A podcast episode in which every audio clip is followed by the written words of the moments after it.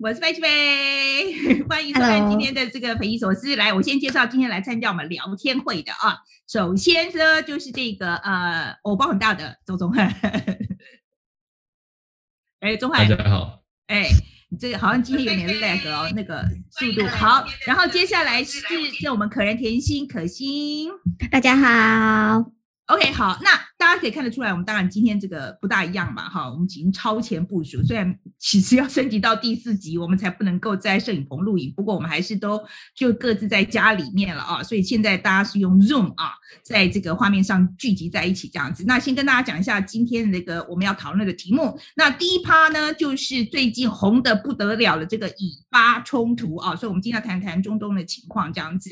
那我相信大家有很多疑问啊，为比如说美国为什么要挺以色列挺这个。这个样子啊，我们待会都会谈到。然后第二趴呢，我们就会谈到啊，最近也是热得不得了的，就是这个茶室文化，茶室文化啊，这个哎，茶室文化这个人与人的连结这样。然后第三趴呢，我们是请到一位机师啊，来跟我们谈一谈在疫情中机师的心情。OK，好，那我们现在马上就呃，先来，我先跟大家。哎，先我我想今天我们今天难得在家里面嘛，好，那第一次在家里面，我觉得我就跟大家讲说，大家拿一样这个家里的东西来给大家看一下。好了，那我先示范这样子，我这个是 这个是 Hello Kitty，这是我老公第一次来台湾的时候，呃，我跟他一起去台中玩，我带他去台中玩，然后呢，他去夹娃娃机，他就说他要夹这个，我就说你一定夹不到，就他一次就夹到了，所以我们就一直留到现在，这个已经有十几年了。OK，最好了，PD，好来，钟汉换你，你要秀什么？你要给大家看我的小猫小豹。哎呦，我们家的新成员，因为我们家已经有一只橘猫了，然后最近加入了新成员，就是我们也是去动物园收养的小豹。啊、哦，好可爱哟、哦，好可爱，它陪我。你要给大家看它的尾巴，它的它，我看一下它的尾巴。哦，短短的，短短的，好可爱啊！好，来，可心，那你要给我们看什么？因为我今天占用的是我爸的那个办公办公桌，然后所以这是我之前送他的，就是父亲节礼物，best dad ever，然后就放在他的办公桌上了。对对对，你你爸爸的确很棒哦，因为听说爸爸是我的粉丝。好，好啦，来，我们来讲一下这个以巴的冲突哈。OK。啊、我呃，我先我先讲一下这个我们这一次这个选题怎么来的，好了哈，OK。那这个今天这个以巴冲突的选题呢，是这个呃钟汉选的。那可心来，可心你来跟我们讲一下你的选题。对，我这一次的选题是提啊、讲到在。非洲大家可能不太认识这个国家，但是叫非洲的狮子山共和国。那它跟中国他们达成了一笔五千五百万美元的一个交易，然后中国会在他们一百公顷的海滩还有雨林上面建造一个工业渔港，然后就被当地被批评是一个生态上的灾难。那今天早上在讨论的时候，钟汉有补充到，这其实也跟嗯中国他们“一带一路”的规划是有相关的。OK，好，那那个敏迪提出来的选题啊、哦，我来念一下好了。他是在阿富汗驻扎了二十年以后呢，这个英美两国军队就正在撤离这个这个国家。好，那这个月呢，这个美国总统拜登就宣布，剩下的两千五百名到三千五百名的美国军人将在九一一之前撤离。那英国也要采取同样的行动，要撤出剩余的七百五十名士兵。那阿富汗目前的状况其实非常的紧张哦，因为它其实在过去的二十年，它是属于比较开放。就文化上是比较开放的，那其实培养了很多年轻人。那那接下来如果说万一哦很不幸的，如果又回到那种很严酷的这个伊斯兰的管制的情况之下，这群年轻人，哎，恐怕适应上会非常的困难、哦。那好，那接下来呢是 Ken 的选题，就是这个比尔盖茨的花边新闻，他老婆说呢两年前就开始准备离婚了，因为他发现那个。这个比尔盖茨呢，跟这个 Jeffrey Epstein 有这个密切的关系，大家还记不记得？就是那个，嗯嗯呃，这怎么形容啊？这个故事有点长，就是他之前有呃介绍很多未成年少女去跟名流，呃，去跟名流有点像卖淫的那个味道，这样讲对吗？就是嗯，就是那个，反正就是就是是一个有点像是淫媒性交的那种淫媒的那种味道啦。然后这个人反正现在已经死了哦。然后那个听，然后他就扯出了很多有名的人，那其中一个现在就是 Bill Gates 这样子。OK，然后凯莉的这个选题是科罗拉多州有一名男子在这个月因为涉嫌杀害去年失踪的妻子而被捕，他被还被还被指控哦，在去年十一月三号总统大选中，用用他失踪妻子的名义寄出了投给前总统川普的选票，犯下了选民诈欺罪啊。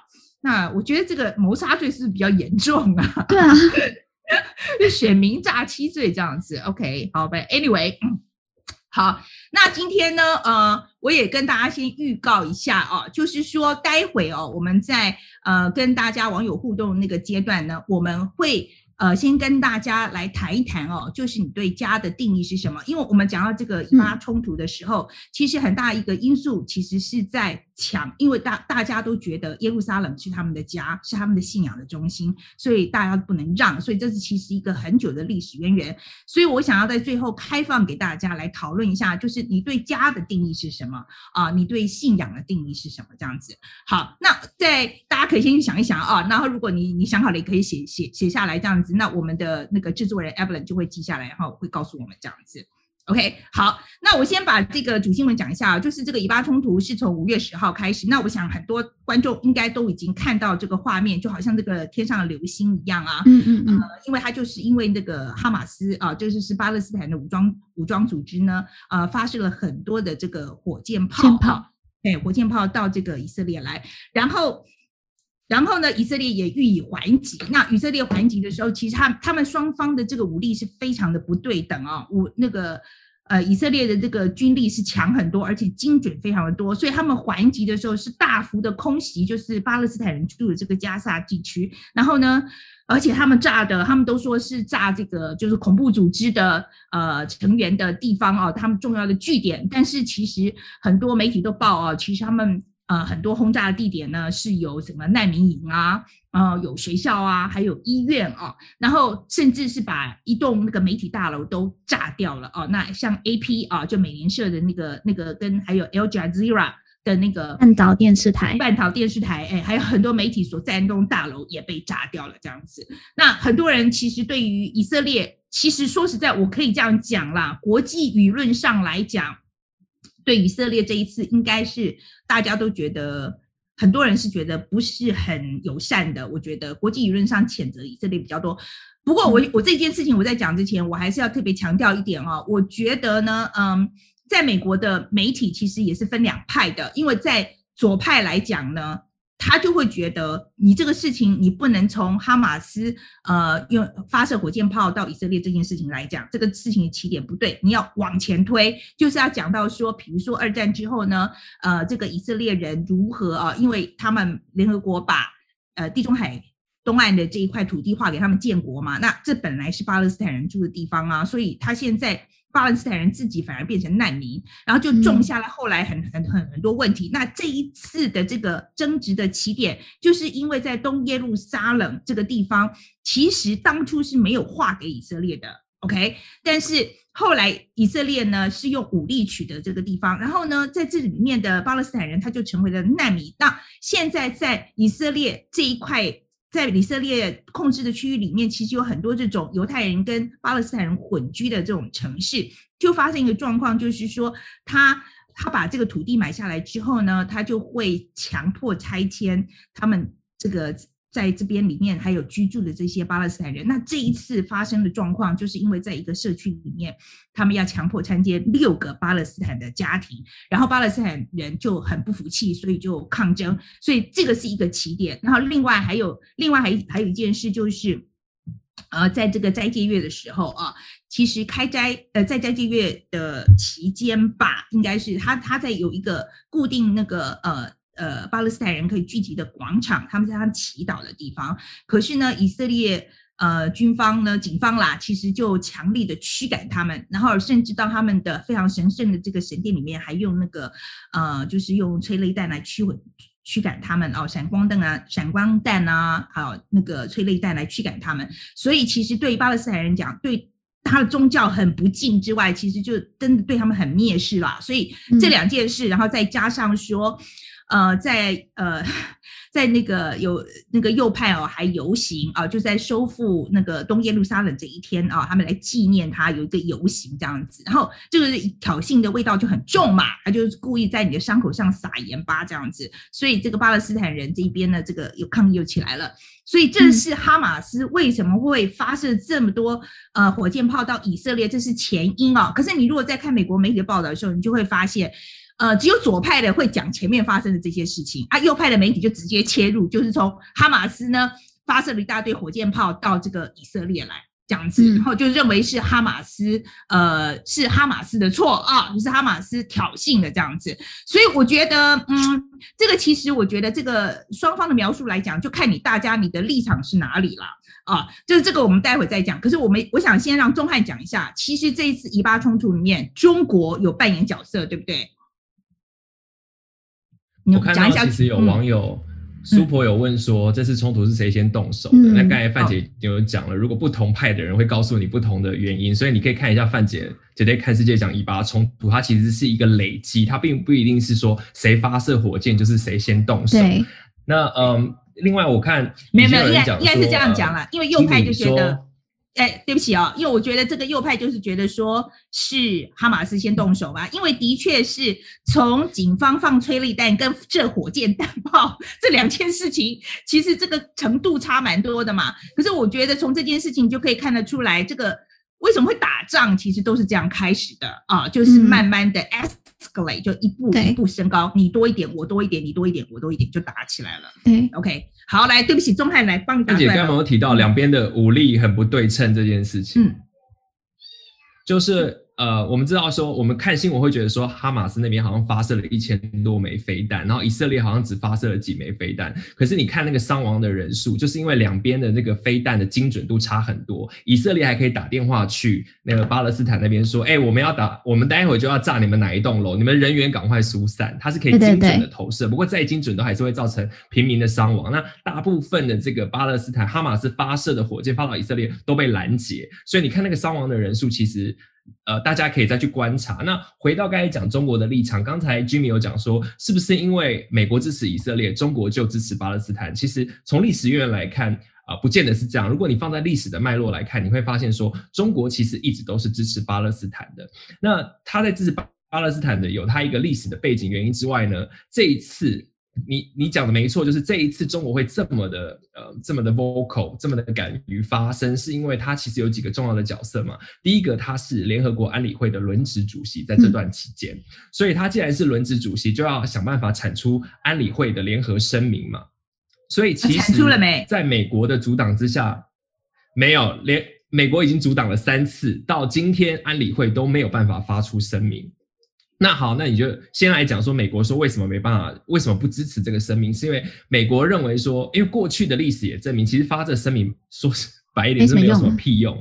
嗯，对，以前那个什么一九六三年的声明啊等等之类的，而且甚至。美国曾经在一九九三年在克林顿的主导之下，让这个以巴双方讲好，说要就是往两个国家迈进。然后当时以色列总理拉宾跟那个巴解组织的阿拉法特还获得一九九四年的诺贝尔奖哦，都已经搞成这样喽，嗯、最后还是没用。没用的原因就是为什么？就是因为以色列其实在这个地方事实上就是越来越强大，而且在美国的默许之下，其实占了很多的屯垦区嘛。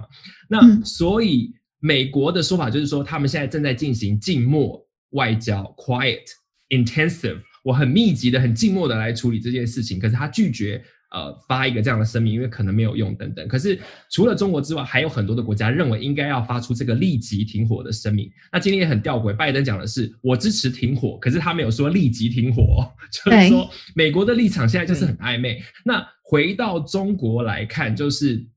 当然，中国会想要利用这一次，因为说实在，中国在中东这个地方，从冷战时期以来，其实没有什么太大的影响力，是因为最近中国的国力变得很强，在经济贸易还有一带一路上，跟阿拉伯国家有很多的合作，所以现在他要担担任联合国安理会的这个轮值主席，所以他可以站在一个道德的制高点上面来批评。美国说：“哎，你看你都不发声明，你看你造成伤亡。可是今天，呃，应该说昨天下午，中国外交部记者会就有半岛记电视台的记者就问说：好，那既然你这么支持的话，那请问你为什么不谴责以色列？那中国就说，呃，就是有点回答不出来，就说他的意思就是说，好，OK，真的啊。他就是说，你这样的观点大家比较少提到，大家看到的是我们中国积极斡旋的这一面。所以中国其实想要透过这这一次的这个以巴冲突，呃，比不管是说要邀请以巴双方到中国去呃和谈啊等等，展现出它其实是一个大国，它其实是一个道德制高点，美国才是这个民主国家，号号称民主，可是其实是双标大国，双重标准。所以其实中国。对于这些族群什么的没有这么 care，他在乎的是经贸关系，还有是在中美现在的冲突之间，北京政府可以站在一个道德制高点，这是我这边的观点。对啊，我觉得他那个是他就是要 K 美国啦，他其实这一次就趁这个机会，他看看能够能揩他一点油就揩他一点油这样子，那是不是真的？我觉得好像也没有打算要真的。呃，去解决这个问题，当然这个问题非常难解决啦啊。那很多人的疑问就是说啊，这个美国啊，为什么会挺这个以色列挺成这个样子？其实啊，我跟大家补充一个历史渊源好了。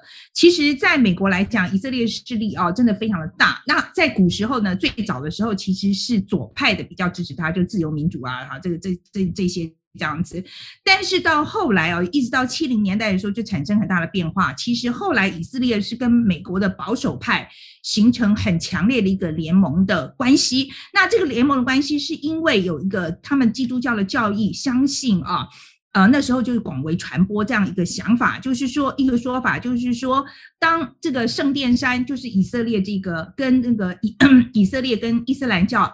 呃，以色列跟呃伊斯兰犹太教跟基督教共同的这个圣山，就圣殿山上再盖起这个犹太寺庙的时候，那就是表示救世主要在降临了。那这件事是犹太人还有很多基督徒都相信的事，对他们来讲呢，当他们看到圣殿山的这个，他怎么样可以盖起这个犹太寺庙呢？当然就表示他现在这个伊斯兰的这个。呃，这个回教的这个 mosque 哦，清真寺要先被毁掉才有可能嘛。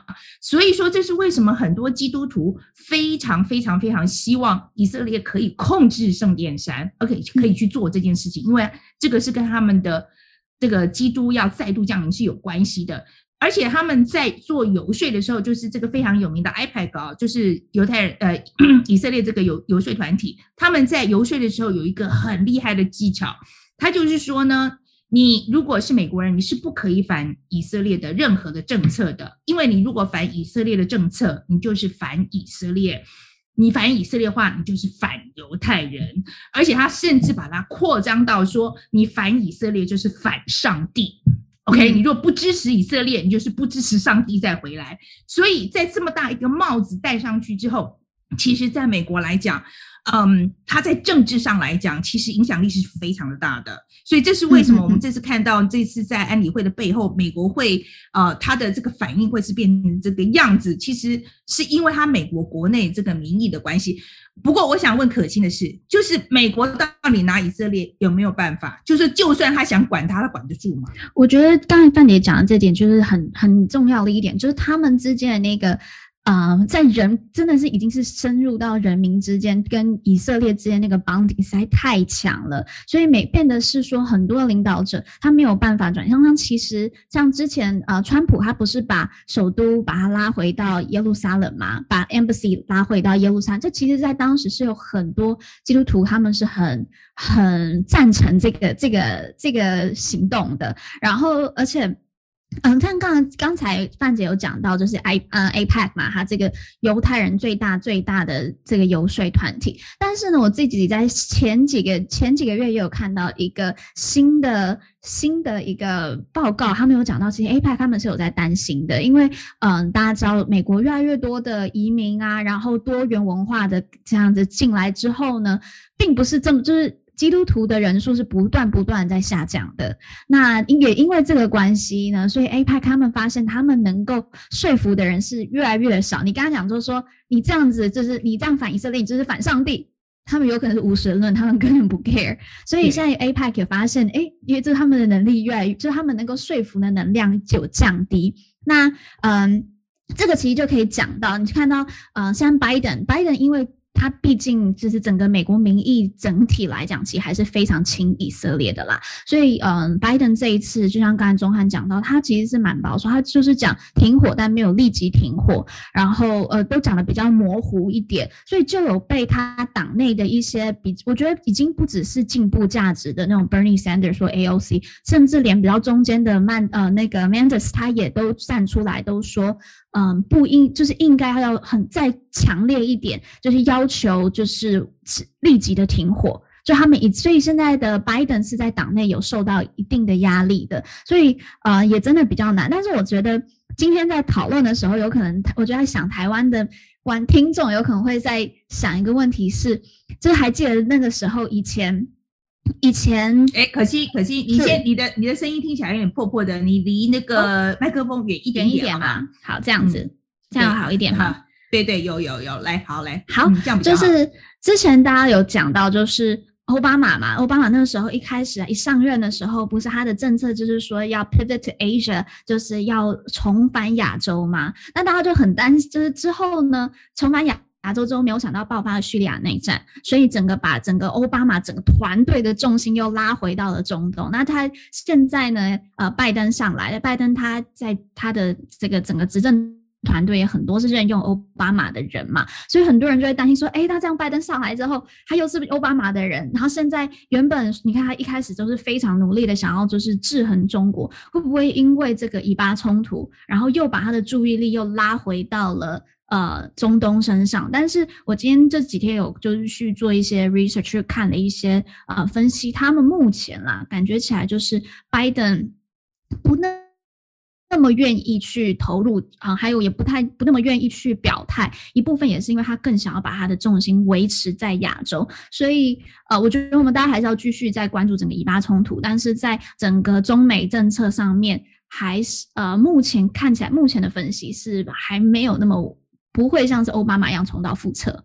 OK，好，那我们现在来分享一些那个我们网友的留言哈。那我们朋友、观众朋友留言，那有一位 Jimmy 讲的是说，哎，他很好奇为什么以色列要挑现在这个时刻发动啊？呃，其实我觉得说时刻发动的话，我觉得对以色列来讲，其实在因为在川普时期嘛，我觉得那个以色列真的是呃。其实，呃，他们的蛮有收获的哦，应该是说从从川普身上其实蛮有收获的，因为比如说像耶耶路撒冷，呃，成为首都被被美国承认是首都这件事情，其实是很大的事情。然后再包括说川普帮他安排跟很多这个阿拉伯国家啊，现在这个情势缓和嘛啊，所以他们就是很有名的，他们这叫做 Abraham Accord，呃，可心这是不是翻作亚伯拉罕合约啊？Abraham Accord，呃，我记得是哦，对对对，因为他基本上意思就是说，他呃，川普就把以色列跟阿拉伯国家呢关系弄好了，那这个表示什么？就是巴勒斯坦人的他的正义就没有了，他基本上就是完全把巴勒斯坦人的他的需求完全无视嘛，就做了这样一个方向。然后这一次，嗯、其实我觉得就是。巴勒斯坦实在忍无可忍了，就反击了嘛啊、哦！那所以说，你说是挑这个时机动手，我觉得这个都是啊双方的结果啦，累积的啦。Okay? 对，是双方的结果。跟刚才讲到是累积的。对，好，那我们再来看另外一位啊，他说这个因为以色列总统本身有丑闻缠身，联合政府组不起来，所以需要有转移注意力的事情。这也是啊，哎，这件事情我们交给钟汉来讲一下好了。钟汉可以，你可以这个你可以 take over 吗？可以可以，呃，我觉得刚才我们讲了一大堆，就会用美国啊、以色列或巴勒斯坦。其实我们要还是要回到我们常常在谈国际新闻，就是每个国家里面它其实都有很多有机的讨论。就刚才讲到美国内部也有不同的声音嘛，其实以色列内部也是一样。那呃那个纳坦雅胡，但是他现在面对这个贪腐的风暴，然后他阻隔阻那么久都没有成功，所以呢很多人就质疑说他领导以色列的能力。那现在好了，就有这个机会让他可以展现保卫国家，然后告诉大家说，你看你们是需要我的。以色列需要我这样子的强人来领导，或需要这样右派的势力。那我觉得巴勒斯坦，呃，一起来讲，其实也是一样，因为巴勒斯坦这个，呃，我们知道他的那个里面的政党，呃的领导人，就是巴勒斯坦的这个总理，其实年纪已经很大了，所以呢，跟这个里面比较这种比较温和派的，跟现在保呃跟这个激进派的哈马斯，他们其实也是有不同的声音。可是你可以看到，哈马斯过去一直以来在选举里面其实拿到比较多的席次，那现在哈马斯又用。一样，他对他们来讲就是用实力来证明说，我们才有办法保护巴勒斯坦人。不然，你看，在这个巴解组织的这个协调之下，什么要两国？现在根本不是两国，现在巴勒斯坦已经是国不成国。嗯、对，所以我觉得也可以跟大家补充一下，就是现在中国的讲法也是说，好，我们要遵照这个当初的决议，以两国的方案继续为解决目标。可是我访问过的学者都告诉我说，这个两国方案几乎是不可能了，不可能，一九九三年还不可能。不可能的啦，跟一国两制差不多了。那 大大部分的学者都认为说，好，现在短期间没办法解决，可是学术界有抛出一个新的可能性，我觉得大家也可以了解一下，叫做。也的确是一个国家两个民族的方案，就是说有没有可能 copy 这种南非的模式？我们知道过去南非也是这个种族的问题非常严重嘛，嗯、可是他们在后来呃，就是这个黑人总统上台之后，曼德拉上台之后呢，就一直以族群和解这条路迈进。那学呃有学者提出来这样的一个可能性，因为现在以色列在实际上就是其实已经是控制几乎控制了整个区域，那有没有可能是以？以两个民族为一个族群融合或和解为目标，一起来建立一个国家。那我觉得这个是大家可以去思考。好难哦，因为你看像像南非，它需要有个曼德拉这样子，它是多千年一遇的曼德拉，然后它这样子。他带领着两个两边的民族一起和解，而且说真的，和解之后还有好多问题。到现在，南非白人跟黑人还是有一些隔阂，那那还是需要长时间的去磨合的。那更何况现在内塔尼亚胡他很蛮激进的啊，我觉得需要有一个领导者，他是愿意做和解的，才真的话也很希望看到啦。我觉得还不只是这个，而且我觉得在南非的状况的时候，那时候黑人的 population，他的人口是比是比那个白人多很多的，嗯，对，他是多很多，就是也就是说，他被压迫的这个族群其实是比这个领导阶层是要多很多，所以他力量大很多。在以色列的状况，这个巴勒斯坦人是少数啊，所以我觉得军力又这么弱，对，军力又这么弱，所以我觉得他的，我觉得他这个要要抗衡上，我觉得非常的困难。好，那我们我们今天的最后呢，我们就来讲一讲我们刚刚提到的啊，就是说，哎，这个，哎，我我看看哦，我们还有一个哦，还有一位朋友他讲的是说，有一些这个阿拉伯国家啊。他说不想说哪一些国家啦，他们一直在背后给巴勒斯坦很多武器，让他们去打仗。但是巴国很呃很像这个自杀炸弹客，这些阿拉伯国家也知道，只要攻击以色列，他们一定会回击。可是那些背后提供给巴国的阿拉伯国家，他们都不会被打，只要提供武器给巴国哦，这个是 proxy war 的这个概念了啊，嗯，是让让人战争代理人战争给给呃就拿钱给他们去打就好了，这样子 OK 好，然后我们看到另外一位是。Vicky 啊，他说的是欧洲国家应该有基督教、天主教呃原因倾向以色列，还有对犹太人同情。可是最近欧洲这几年反而比较倾向同情巴、嗯、巴勒斯坦，原因是什么？我先我先讲我的观察好了哈，我觉得我觉得欧洲的嗯，欧洲的比较 secular，它的社会呢本来就不是呃世俗。比较世俗化，我觉得他们虽然也信基督，可是他们的呃，其实没有像美国这么保守。他们的基督教不像美国的这么这么右派这么保守。所以其实，在欧洲，我觉得在呃，他们的 progressive，尤其是这个自由派的声音蛮大的哈，这个这个部分还蛮大的。那主要现在大大部分是自由派的声音在支持巴勒斯坦人嘛，所以在在这个部分，我觉得欧洲呃，在就是我觉得为什么他们的基督徒不会像美国那个基督徒那个样子，其实就是因为一开始的时候，说实在，我觉得大家应该要知道，就美国的美国的基督徒其实是比较保守的，美国的整个政情其实是比较保守的。来，可心来，对，我我完全完全同意这个范姐这样讲。我觉得还有一点是，欧洲原以前他们有很深的这个二战情绪。但是时间过了之后，现在已经很少了，已经降低了。就连是呃德国，虽然德国现在他们对于这件事情，他们呃因为毕竟德国跟以色列之间的关系是很微妙的，那他们也比较难去去呃说要支持巴勒斯坦。但是确实也有人上街是需要是要支持巴勒斯坦的。所以我觉得这个也跟他们整个二战过后的这个情绪是有关系。然后我自己想要补充一点是，我觉得巴勒斯坦跟以色列人。我之前去的去的经验是，我就问以色列的朋友说：“你为什么不？”因为我们一起去，然后我们进到巴勒斯坦的时候，以色列的同学他不愿意进到巴勒斯坦，他说：“你们一群人去就好，我不要去。”我说：“为什么你不去？”他就说：“我我们以色列已经给过巴勒斯坦够多的机会去做 negotiate，就是去谈判了，但他们都不接受。”然后呢，让我然后我们进到了巴勒斯坦，问这些巴勒斯坦同学说：“诶，你们愿不愿意就是呃跟以色列人谈判？”巴勒斯坦同学他们是说：“我们现在我们所拥有的东西，他们都要来剥夺。以前这是我们住的住的地方，然后现在我们所有巴呃以色列说着好像现在有另外呃给我们自由，但是呢，你有发现我们所有的电水全部都是被以色列控制的吗？”我们所有都被以色列控制完了，而且像前一阵子，以色列也跟周边的一些国家，像他们又跟埃及和好，也跟呃呃上次是那个阿拉伯联合大公国和好，整个是让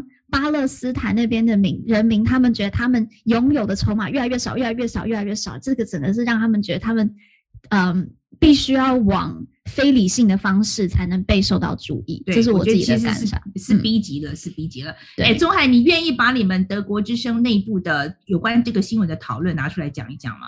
想听，想听。当然可以，因为其实这就是 整个德国，uh huh. 应该说这跟整整个德国政府其实是有关系嘛。大家大家知道，就是德国跟这个呃过过去纳粹屠杀犹太人的这个历史，所以德国在处理以巴问题上其实会更加的敏感。那应该说呃。就是说，德国这方面呢，会呃，比如说我们有提到几个，因为现在其实，在新闻或者是学术界有很多的讨论，比如说呃，以色列现在是不是在殖民，或者是某种程度已经是一个殖民的角色，对于巴勒斯坦人来说，但是在德国是。呃，是是绝对不可以站在这种的立场讲说他在殖民或者他有这种分支或等等之类。那德国也要绝对的呃支持以色列有成为一个国家的这样子的一个权利等等之类。那不是不能批评政策，但是在一些基本方针上，还有一个就是。呃，包含欧盟跟美国都认定哈马斯其实是恐怖组织嘛，但是你会发现，比如说像挪威啊，或者是瑞士这些国家，其实把哈马斯当做一个比较中立的团体，认为，而且某些可能跟他还有一些外交关系，可是这对于欧盟或者是美国来讲是不可能的，所以对我们来讲，我们在提到哈马斯的时候，也得要把这个规章，也得要把这样子的认定定义讲得非常的清楚。呀、yeah，OK，好，我们接下来我们就来讲一讲哈，就是说，呃，我其实。呃，我一直对于在看这个以巴冲突的时候，我有一个很深的感触啊，就是说他们都觉得，呃，这块土地是我的家哦。然后像犹太人是觉得我是几千年以前被赶出去的嘛，可是这是我的家，这个应许之地，这是上帝给我的地方。嗯。然后呢，可是巴勒斯坦人又觉得说，哦，我我是活生生的就被你们犹太人赶出去了这样子。所以这个就是他们的争争呃争呃，他们冲突的症结就是在。家这块地方，大家都认为这是我家，说一步都不能让。好，这是我的信仰啊，所以我这个是我这个圣经里面交代的事情啊，所以不能够打折扣这样子。所以今天我想来跟大家讲一讲，就是说，呃，你对家，我们先讲好了，就是你对家的信定义是什么？这样子，我先讲哈，我觉得我对家的定义其实非常的简单，它不是一个地方，就是我的家人在的地方。它就是我的家，啊，这就是我的定义，这样子。那我们先来看钟汉好了，来换你讲好了。我觉得我之前在台北租房子的时候，我也是觉得是这样子，比如说有我家人，然后或者是有我老公。可是现在我买了房子之后，其实我我觉得我的想法有点改变，嗯、就是说这个房子这个土地，它成为了我的财产之后，它让我有一种安身立命的感觉。所以我觉得为什么基本人权里面包含这种呃你的财产权？因为我我可以说我可以理解那种世居在此。然后你却被赶走的这种感觉，可是当然你要比那个历史永远比不完，所以我觉得还是谈完家是什么，还是得回来现、uh huh. 现在现实来看，谁的家正在被破坏。所以你意思是说，我的贫穷限制了我的想象吗？有没有吗？不是，不是。好嘞，来可心来，你的家，你的家的定义是什么？我跟钟汉的比较像哎、欸，我觉得。还是需要有个土地的连接，或一个地地点的连接。就像我之前去纽约哈，或者去回回美国，就算那边有家人，然后跟家人关系也很好，但我还是我我永远只会称纽约，或者是称嗯，就其他地方是我第二个家，我不会说，就我还是觉得台湾是我的家，就这个是跟这个土地的一个连接，就他他养育我这样子，我会还还是有这样的感受，嗯、所以我能够理解，就是说，就像是那些难民啊，就是很多难民他们被被迫离开他们的家园，虽然他跟可能跟着他家人一起走，但他可能还是会觉得他的家被剥夺了。好，那我可以再我我我先来念一些我们朋友的那个留言好了，嗯、讲讲到这个家的定义啊，有一位陈敏儿就说，家是不管里面发生什么事都是可以体谅、最后包容的地方。Okay? 好感动哦，啊，这个 is not true 哦。这个家对我来讲是不是真的？OK，的家人有时候也是要吊起来打的。OK，好来，然后有一位 Sam 呢，他说有家人在的地方才是家，其他都只是暂住的地方。信仰只是社会后呃家语的这个定义啊，信仰可以是宗教，也可以说自己所认知的道德跟标准。好，那有一位纳尔萨斯说，家就是团结的地方。那有一位汤凯阳说，有家人的地方就是家，这跟我想法是一样的。好，那有一位 Lisa Rosie，她讲的是说，父母在的地方或是所爱的人所在的地方都是家。然后有一位青林兰说的是，让自己安心舒适的地方就是家。OK，可是我觉得大家大家的定义好像跟我比较接近呢。我看到有一个我很喜欢的，有一个人说他觉得家是人们渴望回去的地方。嗯，我觉得是，我觉得是，我觉得是。好，那可是我可不可以再问？我们有一点点时间哈，那我可不可以问两位好了？那你照你们这样的讲法的话，人可以有两个家吗？我觉得 depends 啊，有些人可以，有些人不行吧？那你我现在问你嘛？你哦，我我我觉得可以，但是还是多多少少有一个会比较有归属感，啊哈，一个比较自在，一个比较没那么自在。OK，钟汉呢？嗯，我觉得可以，因为现在我跟我老公，我们有我们的家，可是苗栗我跟我爸妈成长的地方也是我家，就这两个地方都是、嗯、对我来说都是我家，这样。嗯，我自己对我来讲，我觉得，我觉得我真的把纽约看作我的家啊、我现在呃，因为我在那边是真的生活非常非常久。然后也有很多朋友，我已经变成我视为家人这样子啊，所以我我觉得他是我的一个家。然后我回来台湾之后，当然台湾是我的家，OK？可呃，我觉得，可是我觉得是像可心讲的，我觉得我回来台湾的家的感觉的确不大一样，是不一样的。那个自己的土地的感觉是不一样的，这个我同意。OK，我我其实其实我我我想，也许是我们正在外面跑很久的人，这个感触会比较深一点。然后我的确是，而且这个事情是我在纽约的时候，我其实不知道，我是到回来以后我才知道，哦，原来原来是有差别的。嗯、OK，其可是我在纽约的时候，我真的不知道，我那时候就觉得，哦，哪里都可以啊，只要只要我的我我爱的人在就好了，那个地方就是家。Alright，是回到台湾之后有比较才有。有比较才才知道那个差异，有比较才知道才知道差异这样子。好，然后我看看哦，我觉得时间差不多哦，我们是不是到下一趴去？哎，你们想我们？哎，好了，我知道可心很想讲一下信仰的东西，我们讲一下。不要不要不要不要！哦，好，好嘞好嘞，我们走我们走下一趴好了，我们下一趴我们来讲这个茶室文化。好。好这个茶室文化，我先讲一下主新闻啊，就是说，哎，这波疫情里面呢，因为其中一位确诊的病患呢，曾经到万华的茶店，那就有了人跟人的连结嘛，啊，就引起了大家这个议论纷纷。那批评人就说啊，为什么这个不能忍一下啊？那也有人认为说，这是很多人生活重心啊，茶店又不是这个只有这个人跟人的连结或者亲密感而已。其实很多客人啊，是把这个茶室当做他们的很重要的生活重心跟社交圈啊，然后是来这边跟朋友啊来一起呃，这是他们社交的方式这样子。那我们今天特地请到这个。台北市娱乐公关经济职业工会理事长的胡云云，来欢迎云云。好，云云，哎，云云来了吗？来了来了，看得到。我我，可是我看不到他人哎，为什么呢？来了来了，哎，芸芸，芸芸，芸芸，好像有点累，对对，可能有一点那个，我们这个今天哦刚开始这样子用 Zoom 啊。这个这个形式这样，我们很希望大家来告诉我们说，这个用 Zoom 这个形式，大家感觉怎么样？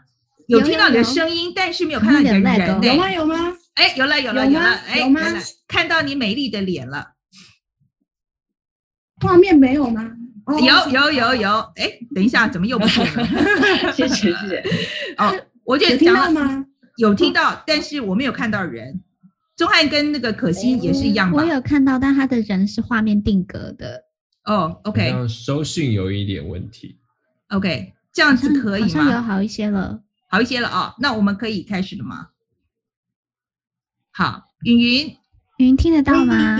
可以哈，也有那个声音有一点点。听得到，听得到。好，好来，云云，我先请教一下哦。哎，我想第一个问题，我们先给可心问好了。我想要先请问。对，先给可心问来。我这个就是缺乏缺乏嗯多元观的人，我想要请问一个很蠢的问题，就是茶室茶室是什么？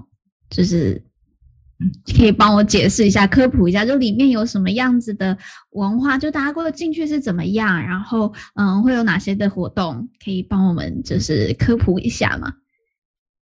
是是是，这样听得清楚吗？可以，现在是听得懂。好好好，诶，主要是就是先讲一下，就是茶室为什么叫茶室好了。其实茶室它并没有限定说它是一个什么样的店家，可能呃有人 PO 的那种呃比较贴近亲密画面的娱乐那样子也有，那单纯的陪酒或喝茶的形式也是有的。对，那。呃，为什么呃茶室文化为什么留存？其实茶室在万华是特别著名的，就是其实就有一个叫茶茶茶室一条街嘛。对，那其实，在基隆地区或者是其他靠港口的地方也是有茶室的。那茶室的话，我们可以从就是所谓县呃城呃叫地区的特定行业里面的八大行业里面看到一个行业别叫做特种咖啡厅茶室。这而合法有牌照的茶室就会归类在那个类别底下。对，那茶室呢？它是承袭了非常多可能，呃，之前在万华地区，它以前被日本人称作油锅，对，然后那个时候也是，嗯、呃，在清朝的时候，呃，中国移民来台湾的人在那边做生意，然后那时候也开了，呃，因此开了很多据点，就是夜生活的娱乐据点。对，对不起，那我有问题。呃、文化，嗯，嘿，为什么叫油锅？哦，呃。我查到的资料是在日本，就是深色场所会叫做油锅。对，哦，嗯，哦，OK，好，那好，继续继续，好嘞，嗯，好好好好好，对，因为我没有到名词钻研的这么深入，所以我好没关系，嗯，不能这样称呼。嗯、对，那呃，它就是承袭了就是义旦文化，然后还有就是艺伎文化所流传下来的东西。那曾经它很繁荣。对，但是它现在就是比较没有那么的繁盛了。对，那现在高消费跟繁盛的地区就移动到中山区来了。OK，哦，所以我们有高消费的茶店呢、哦。我以我一直以为茶店都是比较呃，怎么讲平价的，不是得店吗？呃，不是、哦、高消费的是叫酒店。高哦，对嘛？对啊，哦，OK OK，所以得店嘛，的确是平价一点的，没错吧？所以我的我的概念没错，对对对，嗯哦，OK 好，那所以我们我现在讲一下什么样的消费族群也相对的年长，对，OK 好，呃，那什么样的族群通常会去从事呃这个工作呢？就是。呃，我讲的是，比如说酒店的小姐啦，或是茶店的小姐这样子，或者呃，现在有没有男性啊？我这个没有性别歧视的意见，嗯、我一直就是说，嗯、呃，有，通常是什么？哦，也有嘛，哦，对不对？好，那所以通常是什么样的族群去参加，会去会去从事这个工作？哦，哎，我们可以先分成，就是喜欢这个工作的人跟不喜欢这个工作的人，嗯、对，然后也可以分成，就是呃。呃，他因为他这个行业其实就是情欲产业嘛。那情欲产业，呃，它吃入这个名称，就是说他否各种性别认同，他们所需要的需求、情感、情欲的需求或性的需求等等的，他们会否各种性别认同的人。对，那我们先回来谈，就是喜欢这个工作的人跟不喜欢这个工作的人。那喜欢这个工作的人，那就是呃，我觉得我的手腕。呃，很好，或者是说我乐于跟人交际，然后呃，我可能跟人的交际手段很厉害，然后我非常喜欢跟人交朋友，或者是我有一些就是关于交际上面的成才，对，然后我还会喜欢会从事这个行业。那不喜欢这个工作，那为什么要做这个工作的人是呃，稍微做了一下市场调查，就是我们发现，呃，从以前我们讲三十年前好了，三十年前比较多是一些呃独立支撑家计的女性，然后还有一些是呃可能呃包括在家庭里面受到不好的待遇，所以离开原本就是结婚的家庭的女性会来做这个行业。对，那因为女性在普通的职场上求职不易嘛。对，那现在呢，其实我们发现非常就是严重问题是青年贫穷，就是现在越来越多年轻人，不是指说呃。年轻离开原生家庭的人呢，就是我不是我们讲的，就是可能辍学的少女之类的。嗯、其实这种族群也是很庞大的，但是现在越来越多，就是因为瞧不起学费，独立支撑自己在异乡生活的家计的人，会来从事这个行业。嗯、对，所以青年贫穷的族群是一个群，有包括单亲的家庭，对，单亲单亲家庭的女性跟可能单亲爸爸、单亲妈妈，这是非常多的。对，那单亲爸爸他们可能会从事一些就是酒店的行政啊，或者是说其他的呃呃干部啊，或其他的就是职称。对，然后嗯，刚有提到就是年少离家的族群，就是来自于原本贫穷或者是呃不美好的。原生家庭的族群，他们因为可能学经历的不足，然后因为其门可能相对低的工作，对，然后还有一个族群是，呃，他是呃算算是我们称精神疾患好了，就是可能他的精神疾患的状况，例如说呃躁郁症、忧郁症、PTSD 等等症状，以至于没办法让他们适应普通的工作，对，因为普通工作很多是朝九晚五，你需要固定时间，但是呃因为有精神疾患的对象，并没有办法就是这么精准的拿捏我什么时候会状况不好。所以常常会有一些可能我我突然没办法工作的状况，那这时候就会非常容易被呃可能脂肪炒鱿鱼之类的。那投入如果投入这个呃情绪陪侍产业的工作或者是性工作等等的。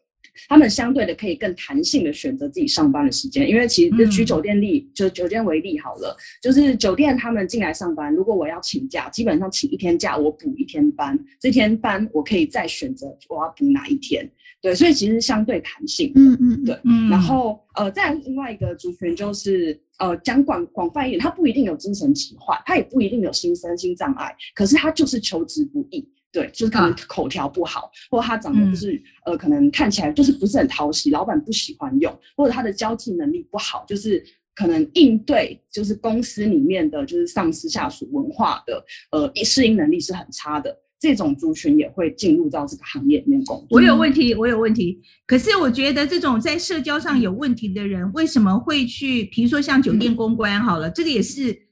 要去陪人家聊天呐、啊，如果他社交上有问题，嗯、怎么会适合做这个呢？我觉得这个我有一点连接上我有点困难。哦，哎、欸，我指的社交上问题，有点像是我没有办法跟我的群体里面的人打成一片。哦哦哦哦哦，OK OK，比较孤僻，比如说像这样子，OK OK，好，比较比较容易被孤立这样子。但是在酒店里，呃，这嗯，在酒店里面的人与人的操作是单一的。对，就是我可以透过上班练习，反复的去学习到哦，我要怎么样经营客人。对，这是可以透过练习呃，就是达成的。好，我再让，我们让钟汉来问下一个问题。好，就是呃，我觉得其实我刚才听了哦，然后我其实看了一些资料，我觉得其实。我觉得有个比喻蛮好的，就是说在这些茶店，呃，在这些茶店里面，这些老人家比较是年长族群去的嘛，所以他就跟我们年轻人喜欢用什么 FBIG 有很多社群连接一样，他可能固定有这种人与人的连接。而且我觉得人到年纪比较长了，我不晓得啦，就是说也许在在这个情欲里面欲比较少，那个情比较多，就是那个人跟人之间的连接，那少了那个，其实对于很多人来讲，它的影响是很大。那我自己比较好奇的是，因为我自己也有朋友他在呃。酒店业工作嘛，那是在就是中山区，就是比较那种高档的这种。那当然他也有他的观察，那他就提到说，其实酒店防疫很难做的，其中一个原因是因为，比如说他就说要喷酒精、戴口罩或什么之类的。可是就是因为有人与人的连接嘛，所以他曾经开玩笑跟我讲说，难道我们要叫小姐胸部喷酒精吗？就是你要你要你要怎么样去阻绝，或者说你要怎么样去阻绝那个病毒的传播？所以可不可以跟我们谈一下说？酒店，因为它可能可以分级防疫，但酒店做得到这样吗？还是说它一定就是得要歇业，然后政府给予补助？就是它有什么样的方式来做应变？好，来等一下，等一下，这个云云开始之前哦，我先插播一下哦。我们这一集呢，我们在这一个这一 part 呢谈完的时候，我们最后会有一个呃，我希望听听大家哦，我们也会分享一下，就是这个次疫情有没有影响你的性生活，或是改变你的性生活？OK，所以大家先去啊。可以把你的这个答案写下来给我们啊，那 Evelyn 就会帮我们，哎，写的精彩的，哦，就会跟我们大家分享这样子。OK，好，来，我们现在请云云来跟我们谈一谈哦，就是在酒店里面，他做防疫措施容不容易？嗯。好，就是其实呃，先讲我们们酒店有没有在防疫好了。就是、okay. 呃，在去年大家应该知道我们被大规模的停业过嘛。嗯，对。那呃，在大规模的停业以后，因为那时候是全国性的酒店，一夕之间全部都停业了。那我们是唯一大概全台湾有副业条件的行业。对，那副业条件是什么呢？副业条件就是说，呃呃，那时候是说单一出入口，然后要通过消防安检，因为那时候停业随之而来的还有钱柜大火。对，所以又加进去了消防安检，还有就是建物的安检。对，然后还有就是最最关键的一点就是说要手动的扫身份证。对，然后身份证要手动上传云端，市政府的云端。对，然后它会保留，好像记得是三个月还是六个月的时间。对，那这是呃北市的是有要求，就是说有记点，比如说三，可能他进去检呃进警察进去领检的时候，如果说有查到里面有人进去消费或上班，但是没有带身份证，没有扫身份证，就会被记一点。对，嗯、那我可以请问一下，嗯，我可以请问一下，手动存身份证跟我们平常就去到其他地方。嗯都一样扫身份证有差别吗？呃，差不多。对 OK，好，只是差别在要上传市政府的云端。哦，好，对对对对，好，继续。然后呢？嗯、对，然后但在停业以前，酒店原本就有在做的就是量体温跟喷酒精。对，那至于就是需不需要在小姐的胸部上喷酒精，其实我觉得只要可能，呃。不一定每个客人都会要用可能嘴、口气从哪里去接触小姐的胸部啦。对对对，那其实我觉得在疫情的情况下，可能大家都要知道尽量避免哪一些接触，这是很重要的。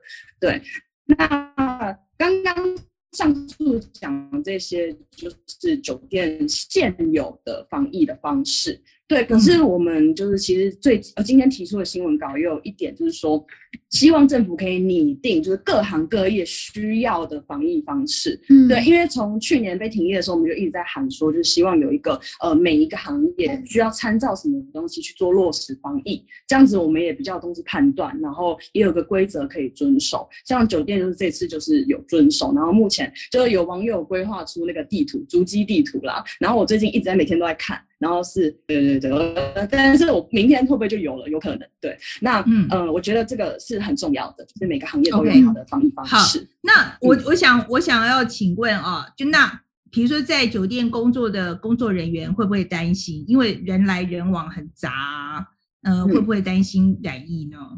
嗯嗯嗯，好，就是一定会担心的，多少会。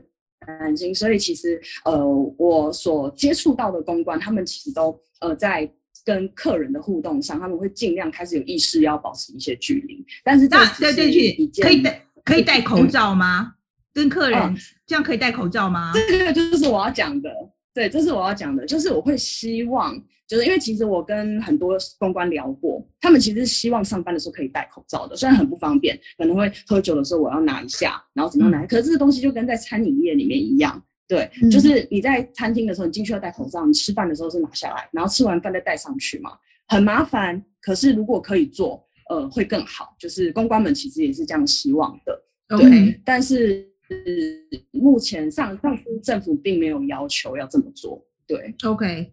可是我觉得大家会担心嘛，哦，可是，嗯，我觉得这个本身有一个呃互相抵触的地方，因为当然，我觉得这个时候，呃，你也很难控制客人是不是他的防疫的措施做得好不好。可是另一方面，真的没有客人，可能生计也会有问题啊，对不对？我觉得很多就停业之后，他有没有办法接受政府纾困方案啊？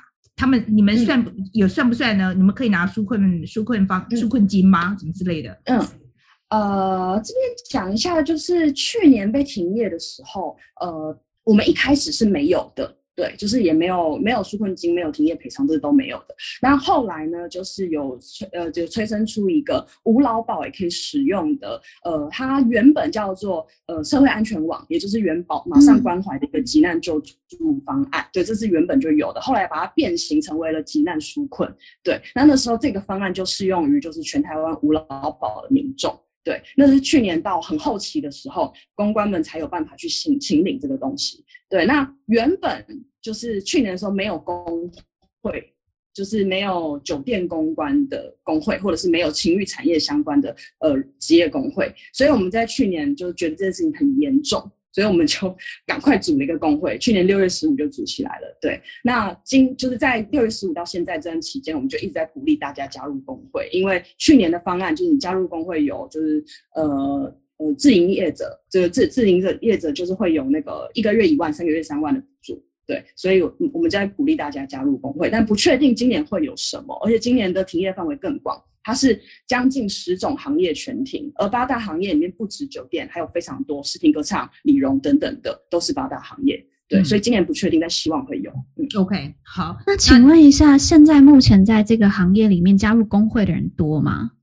呃，这样子说好了，因为我们算是刚发就刚出现的小工会，所以其实招募起来并没有那么的简单。嗯、那至于人数多不多？嗯，最近变得申请的人变很多，对对对，oh. 就是就人总是这样子嘛，就是我到了这个时候，我就会想要赶快申请。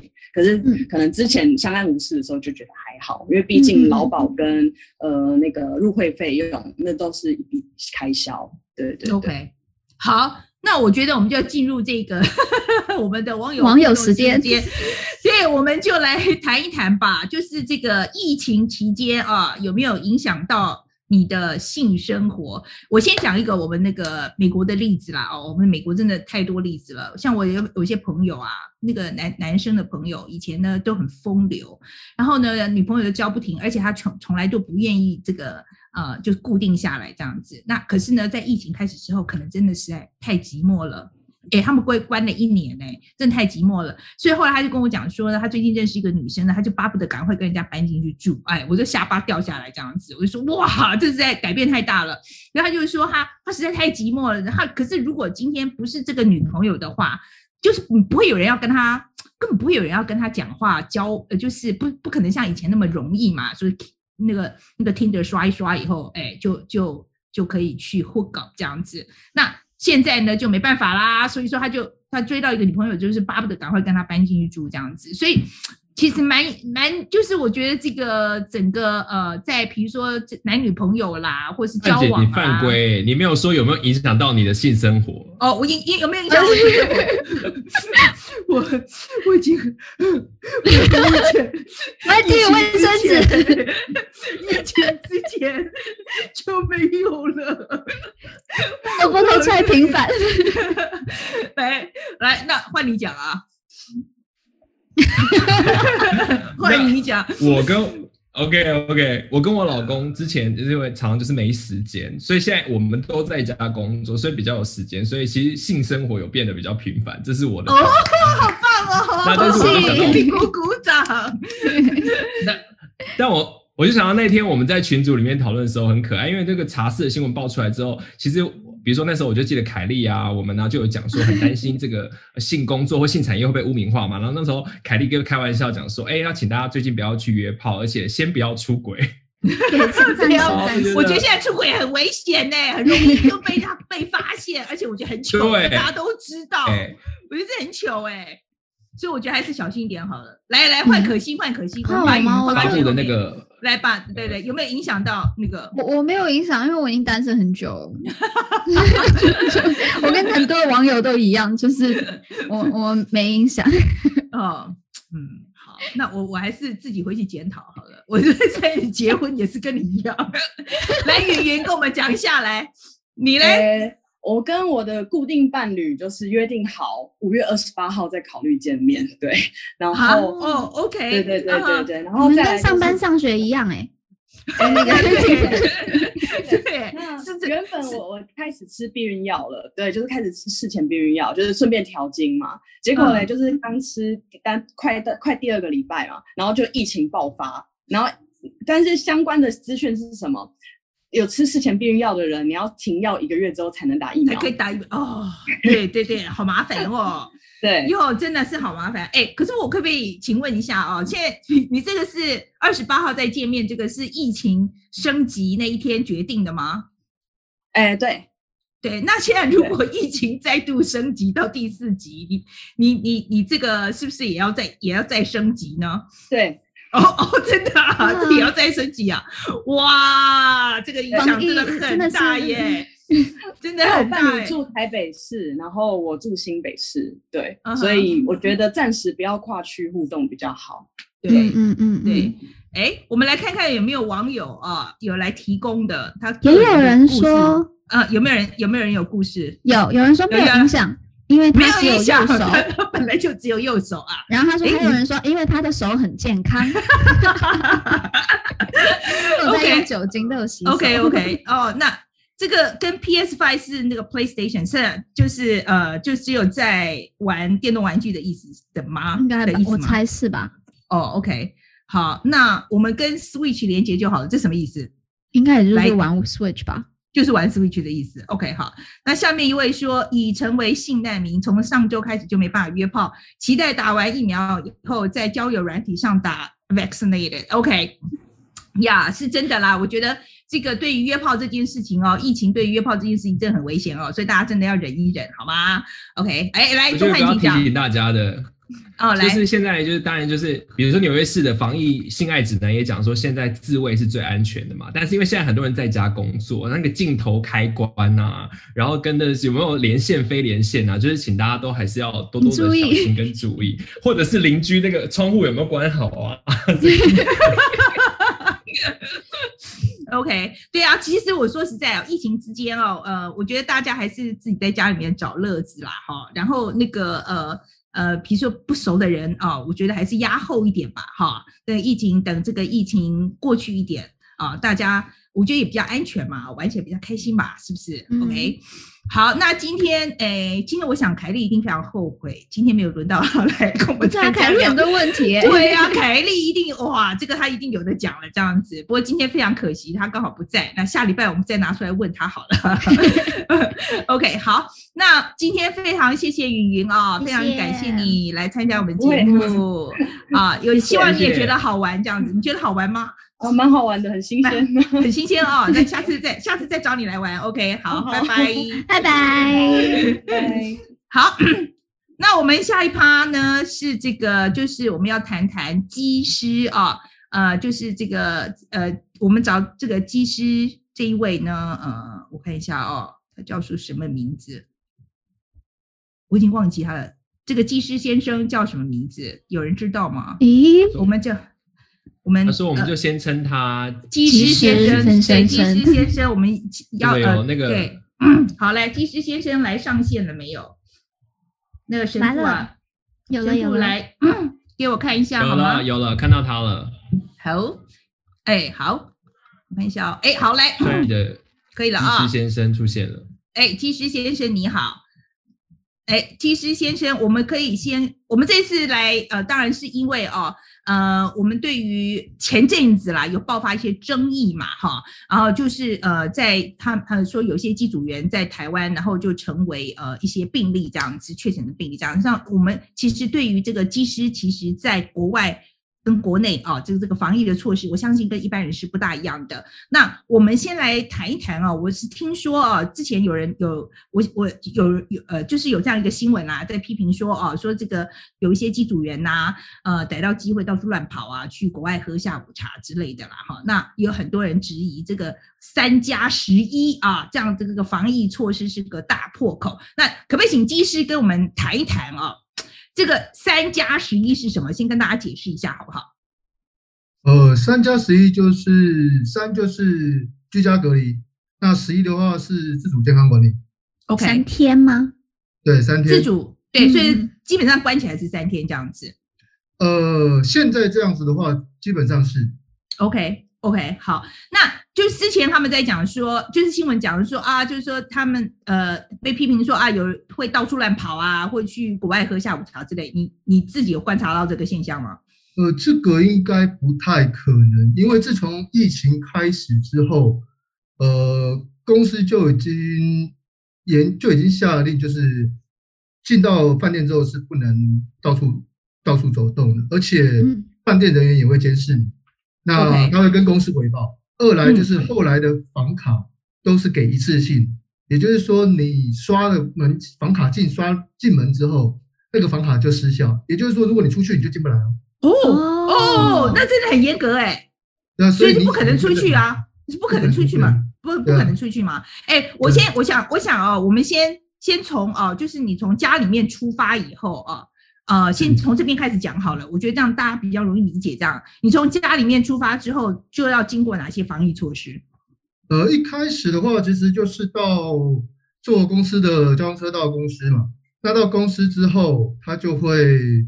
呃，会先经过一个防疫门，嗯，对，它有一个那个防疫门，就是你面向它的时候，看它的镜头，它会测你的体温，然后再来就是呃，下面会有酒精喷雾，那你穿过去的时候，它会有另外一个类似比较雾型的喷雾帮你消毒。嗯 okay. 那进去之后，呃，就是上去到你的自己的拉客啊，换好衣服，整完妆之后就不一定，然后又使用自己的装备。那当然在呃，我们的 daily counter 那边，它还会有一些像是酒精啊、温度计，然后你必须要记录自己的体温，因为当当下就会有温枪了，所以你就必须要记记录自己的体温，然后领取一些装备，像是手什么外科手套啦，像是呃口罩啦之类的。那当然也要填写，就是你拿的数量啊。那接下来呃结束之后再去呃搭车到机场这样。嗯，那到机场。Okay. 哇，如果整整段有点长吗？没 没关系，我们讲快一点点，然后然后到机场，okay. 然后呢？那到机场之后就是直接进入，就走主园门，然后就到往机场走。但是机场通常都是没什么人，通常会接触到的顶多就是呃海关跟、嗯、呃 X 光机的警卫，应该算是机场的航安人员吧。对，然后到机上之后，也可能只会接触维修人员一个。至两个左右，那完成完成之后，呃，那当然全程都是戴口罩的，嗯对，OK。那手套跟护目镜也会有，也自己也会有，嗯，好。那那到驾驶舱，到驾驶舱以后会不会消毒？到驾驶舱之后，这边就是自己消毒的，对。那、基本上是不太可能会带酒精，但是公司会有提供那个次氯酸水，嗯。对，那你可以就是可以自己做一些，把所有的按键跟呃操纵杆啊，或者是耳机之类的做消毒。所以是机师自己做的。呃，对，但是如果是后面的，像是放一些货物的啦，或是或是什么 cabin area 那些地方的话，嗯、我记我每次我记得我回来的时候，我都会看到公司会有派一个类似穿整套防护装的人进去。喷洒消毒，整个整个做消毒。那 copy 里面是自己消毒的，因为毕竟仪器太多了。如果你那边喷水、喷酒精，那是不太适当。对，哎，可是那个仪器，说实在，我觉得飞机驾驶舱里面那个仪器应该蛮蛮精密的啊，这样子喷来喷去不会有问题啊。对，所以不会喷驾驶舱里面，所以我们是自己用次氯酸水之后，可能放在湿纸巾上面去把所有按键擦一擦。哦哦哦哦，OK OK OK，哎、欸，这边可不可以插一下？因为网友一直这个问题，就是刚才讲到三加十一，因为其实从五加九变三加十一嘛，那最近有一些包括立为一些争议啊，或民众一直觉得说这三天根本不够啊，等等之类的。站在一个机师的立场，你怎么看很多民众的质疑，或者是说你觉得三加十一够不够？呃，因为三加十一是四月中才开始。之前是五加九，但是那个九是加强型自主管理，它跟十一是不一样。加强型自主管理是我们不能到人多的地方，其实就跟现在的三级警戒差不多的。嗯，我们不能去大卖场，不能去百货公司，不能去大众运输系统都不能搭。所以其实那个九，其实加起来五加九根本就跟十四天关起来是一样。OK，所以我们去哪里都不行，除非了可以啊，上山下海到没人的地方啊。OK，那现在改成十一的话，不一样的地方在哪里？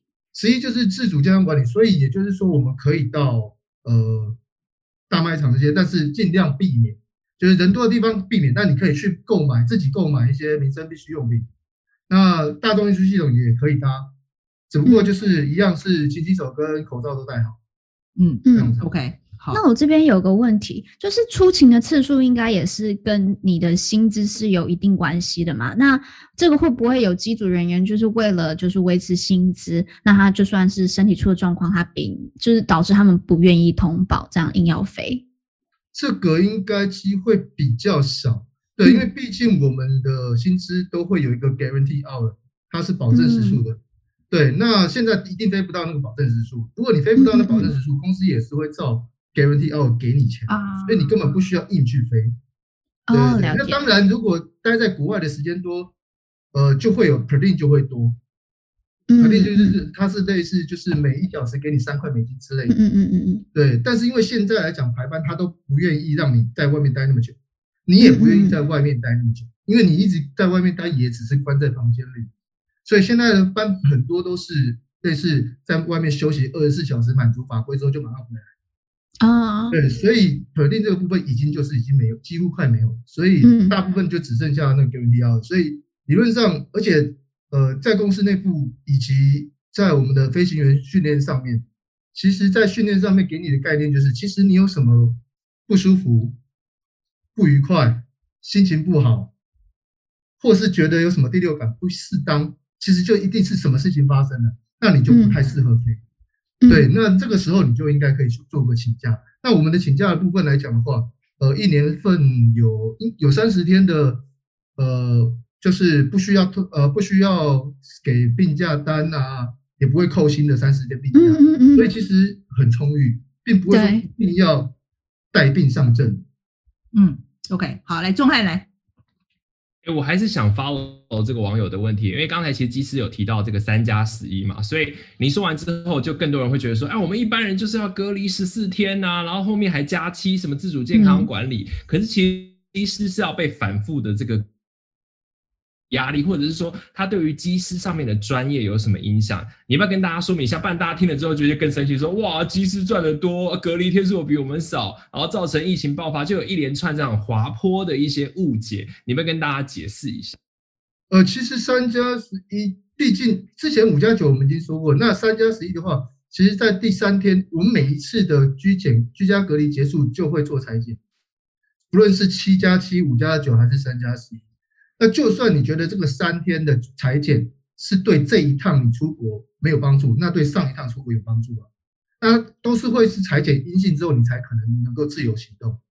所以在呃三加十一的时候，我们三天去检完之后也会都会做裁剪。所以我现在已经不知道裁剪几次，一个一个月可能都要裁剪个四五次。哇，嗯，所以你们裁剪很频繁了。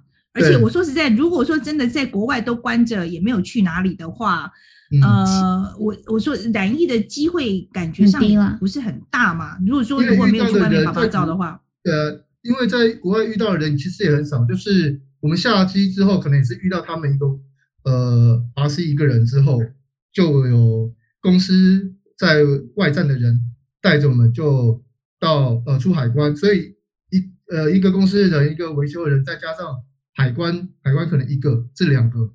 那机场来讲的话，现在国外机场都它几乎都没什么人了，对，因为真的旅客都很少。那出去之后上了一样是上，大部分是饭店的车或者是公司自己安排的车。那他人都说那个车是有消毒，司机一个人到饭店之后，饭店的柜台一个人，他也有隔板，对，然后接下来就见不到人了，因为接下来送餐他也是送到你房门口之后就走了，所以你根本看不到他。嗯。哎，我可不可以再问你一个问题哦？就是说，如果就算是呃，比如说你们没有规定说绝对不能出门，比如说一次性房卡那个，你自己会想出去吗？比如说像美国那时候疫情那么严重，你会想要出去吗？那个时候其实公司也都宣导，其实是并不会让我们出去的，也是建议不出去。对，那可是可是你自己你自己会想去，你会想出去吗？呃。因为毕竟我们到那边的时候，如果能够在旁边的超市买点东西回来的话，会比较方便。不是说你只能单一点什么餐，嗯、像现在这都只能点 room service，那有些有些 room service 又贵又品质又差，嗯、那你就没有办法选择。那你起码在外面可能，我可能会去买超市买个水果之类的。以前大在疫情前大部分会这样，嗯、那其实也并不会说到真的是到处跑。那嗯，这个部分的话，现后来疫情爆发就更不会。嗯，OK，好，来，宗翰来。我这边想再补一个问题，就是说，刚才有提到，就是说，其实我觉得一般人可能不太了解飞机上的运作，就一般的空，就是一般的场所，工作场所会有防疫的措施嘛。那像在飞机上会有一些，比如说要规定戴口罩啊，或者是戴什么样的护具吗？那如果这样做的话，会不会影响到你们的飞行的操作？呃，一般来说的话，多少会，像所以才在一开始疫情刚爆发的时候。才会有说，呃，有些传说说在有些谣言就说，其实也不是谣言，真的是在机舱里面，确实有些外籍是比较不习惯戴口罩的，因为他们会怀疑，就是他们会觉得戴口罩的话，声音传麦出去给航管之类的，说不定会造成听不清楚，嗯嗯嗯之类的事情。那他们觉得，如果与其 deviation 或者是做一些 violation 的事情，影响飞安，还不如就是呃。不要一直戴的那么紧，反正他会觉得你健康，我也是自己知道我自己健康就好。类似一开始确实是会有这些人的情况出现，但是后来就比较严。自从呃有被纽西兰机师爆出来之后，呃就没有人再不敢戴口罩。嗯，所以全程都会戴着。嗯，好。那我们我觉得你觉得那你觉得这个飞安跟防疫之间呃的平衡的可能性？就是你要怎么样做呢？呃，其实因为一直关着，我们已经关了两年，快两年了。所以老实说，呃，很多我我在群组上面其实看到很多人都在大概不到半年左右就开始跟公司寻求一些心理智商服务，因为关久了，外国人还有一些 claustrophobia 之类的东西。嗯，像有一个机长，他曾经跟我说，一个外籍的机长。他说他才我们那时候才住三十六小时左右，但是因为他的他的房间窗户看不到外面风景，他就说他快待不下去，快疯掉。类似，嗯、对他们有些就是不太能接受，就是一直关着，所以其实对精神压力的影响是蛮大的。所以飞安上面的反而的疑虑，其实更多的并不是戴口罩或者护目镜，而是整个机组人员的身心状态。对，就是因为呃，你一直长长期被关的，你什么哪里也不能去，嗯嗯嗯嗯，在饭店里你也去不了哪里。你如果还可以去健身房还好一点，还可以发泄一下精力，但是后来连健身房都不，一开始之后就健身房就不能去了。所以呃，对很多机组人员来讲，其实去健身房是他们的习惯之一。当时我也有了，对，因为呃，我们的身体健康才能够持续的在这个行业继续工作。不然的话，身体一发生什么问题的话，体停之后就是体检证没有拿到，你接下来就什么都工作直接丢了。所以呃，是当你本说呃本来很多事情可以做都不能做的时候，就会被限制到心理呃在精神上面压力变得很大。嗯嗯嗯。哎，我可不可以再请问一下哦？所以说这一次机组人员对于这个诺富特这件事情嘛，哈，这个不舒服的来源是比较偏向心理压力，呃，不是在谴责旅馆没有把关好防疫，对吗？呃，其实呃，在诺富特的情况之下，我们看的时候，其实并不觉得是华航机组人员的问题，因为就像我们刚刚所提到，在外站接触的人其实并不是那么多，那搞不好。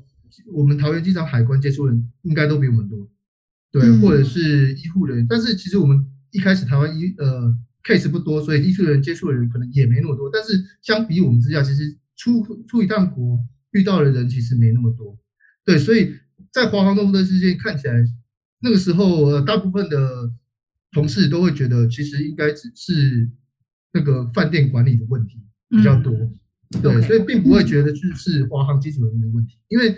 机组人员大部分是一个自制力比较高的小团体，对，所以我呃我们在训练的时候，其实如果因为在上面，其实你在做 operation 的时候，没有事情的时候，其实不会一直做操作，所以你其实要是要克制一些你有什么想新奇的冲动啊什么的，哎，这个按键怎样，要不要按按看，其实是都不行的。所以其实我们的克制力其实是会比较高，所以并不会去责怪华航的机组人员，觉得是他们出问题，而是饭店管理法上面。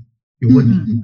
嗯，哎、嗯欸，我我看到一点哦，就是你出访的时候有提到说，疫情指挥中心其实不希望你们去验，为他说诊所跟大医院都不希望，为什么？哦，不是，就是因为我们现我从疫情开始之后，所有的医院跟诊所，他都要求你十四天没有出国史。那现后大医院甚至是十四加七，所以我们去诊所跟医院的部分产生很大的问题，就是呃都不能去看诊啊。对，对，那所以很多嗯很多人有一些慢性病之类的，像是呃吃一些什么慢性病的药，长期吃会需要吃一些慢性病，但是就是当保健食品吃，但是他就会拿不到药，因为需要处方箋。那你要处方签就必须要看医生才行，那不是药局就能买到。但是那。你要看，你要能就进去看诊，都必须十四加七这样子，完全就没有机会，除非你请一整个月假。那我以我们来讲，怎么可能十四天没有出过事？嗯嗯，对对对。那不要说一般，呃，再少一小一点哈，牙医诊所很多人牙痛都不能去，因为没有没有地方收。那公司这边也没有办法，他也没有说什么合作医院他愿意收。嗯、那所以医要怎么看病啊？没有办法，真的没办法，就是只好一直 postpone。